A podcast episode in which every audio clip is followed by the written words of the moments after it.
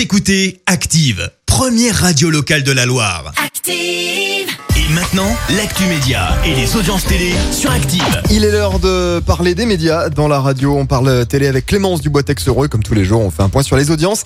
La nouvelle série de TF1 en tête. Mais oui, début réussi pour Doc qui a rassemblé plus de 4 millions de personnes, soit une part d'audience de 18% hier soir. Derrière, on retrouve France 2 avec le film La Fugue et puis sur la dernière marche du podium, Stéphane Plaza et son émission Recherche appartement ou maison dont un épisode inédit était diffusé sur M6 hier soir. Il était bien cet épisode ou pas? Parce que je sais Je l'ai pas regardé. encore regardé Ah, tu l'as finalement. pas Eh ben non, j'étais trop fatiguée. Je suis déçu. Les chroniques de Bridgerton, gros succès de Netflix. Ouais, la série lancée à Noël fait partie des 5 meilleurs démarrages de séries de la plateforme. Rien que ça, à la production, on retrouve Shonda Rhimes, la productrice aussi de Grey's Anatomy. Au programme, 8 épisodes adaptés de la saga littéraire du même nom. On retrouve les ingrédients d'une autre série, Gossip Girl, avec une narratrice mystère et une famille riche de Londres. Et puis, une fois n'est pas coutume, on aborde une info plutôt insolite Ah. dans cette actu télé. Je sais pas si vous regardez France 3, vous les avez déjà vus, les marmottes qui arrivent lors de la pub.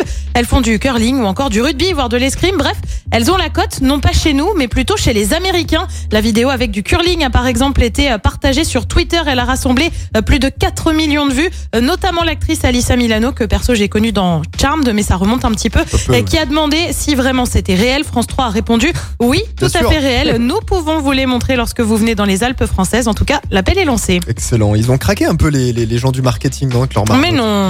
je sais pas ce qu'ils prennent chez France Télé, mais ce soir, on regarde quoi, Clémence? Et bien sur TF1, on retrouve la série La Promesse sur France 5.